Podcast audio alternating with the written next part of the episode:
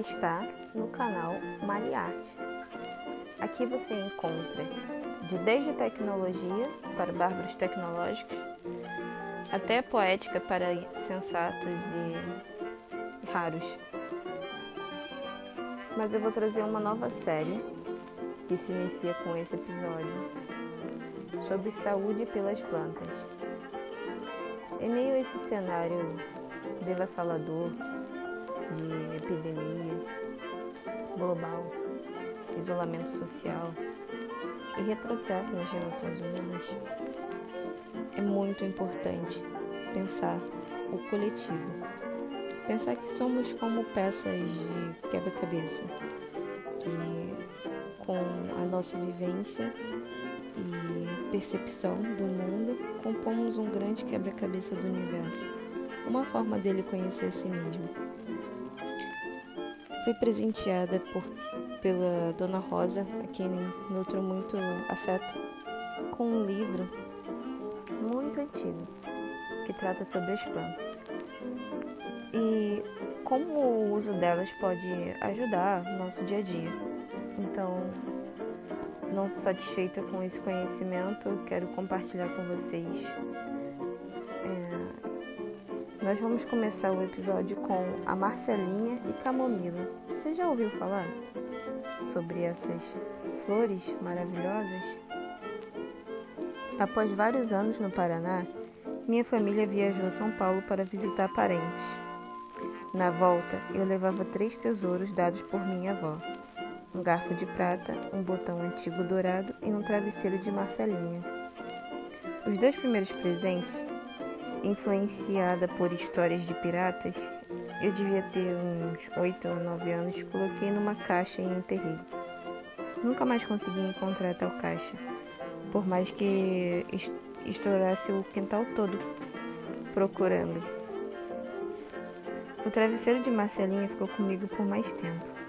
Aquele aroma especial da Marcelinha tornou-se familiar para mim, certeza de amizade e segurança. Procuro sempre por travesseiro de Marcelinha. Você já fez isso? Abri o pano do que estou usando agora e introduzi misturando uns punhados de flores de camomila. Nossa, as noites ganharam um perfume que parece me dizer: não se preocupe, tudo está bem. O aroma de marcelinha e de camomila acalma e favorece o sono. O chá das duas plantas, as florzinhas que são usadas, servem para enxaguar cabelos claros, além do perfume e a cor. A camomila é muito usada em chás para cólicas de bebês e disputa com a erva doce o título de primeira planta a ser usada em forma de chá por uma pessoa. Pelo menos no Brasil, o primeiro chá que se oferece ao recém-nascido é de camomila de erva doce. A camomila atua ainda limpando inflamações. É antisséptica, acalmando irritações e inflamações dos olhos e da boca. O seu chá possui propriedades digestivas e calmantes das cólicas intestinais. Em casos de irritações na pele por alergias, o chá de camomila concentrado, misturando a aveia até formar um creme, pode trazer grande alívio. Fica a dica. Marcelinha ou Marcela, Egletis viscosa, da família das compostas. Camomila, Matriarcaria camomila, também da família das compostas, é abundante no Brasil. É rica em óleo essencial com, azul, com azuleno.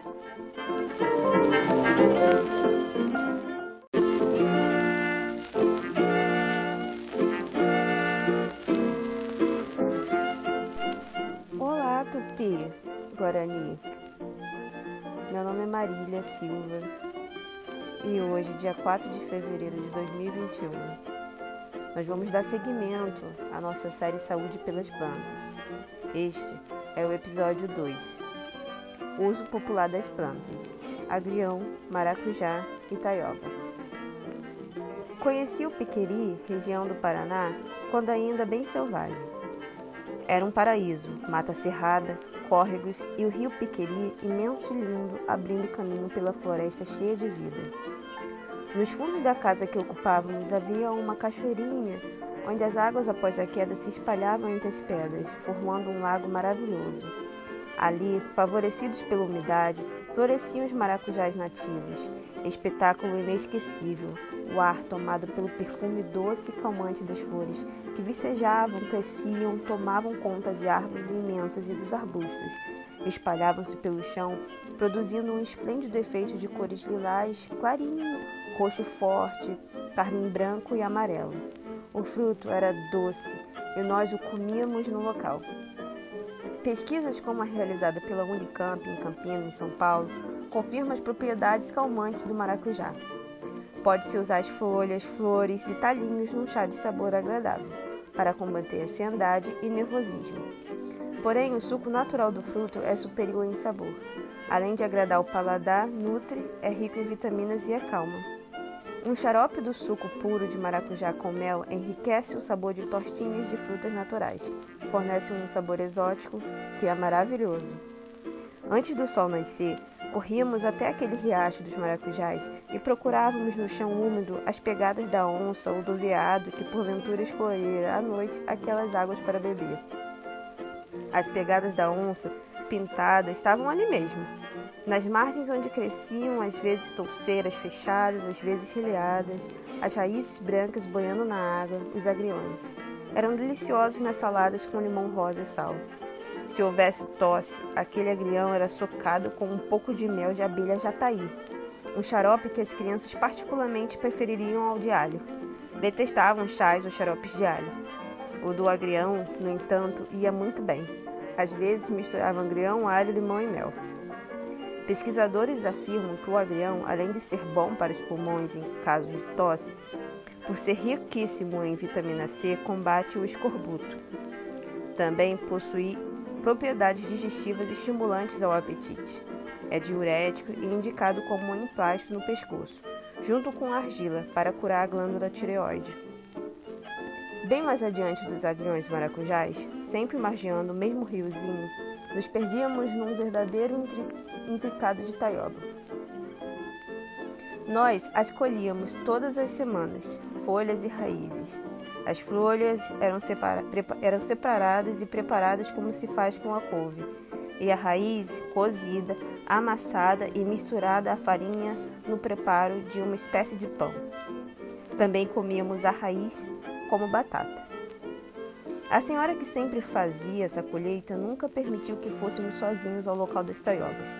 Dizia que já encontrara por ali a onça pintada, tão temida por nós, mascando folhinhas de ervas perto das águas. A taioba era muito respeitada. Às vezes amassavam folhas de taioba e cobriam feridas expostas. Também, nos casos de tumores, aqueciam as folhas da taioba socada e as colocavam mornas ainda, cobrindo todo inchados. A raiz ralada crua tem efeitos eletrizantes. Cicatrizantes, perdão. E cozida ainda, quente, em, plasmos alivia dores reumáticas. A raiz cozida não só alimenta, como ajuda a combater doenças do fígado.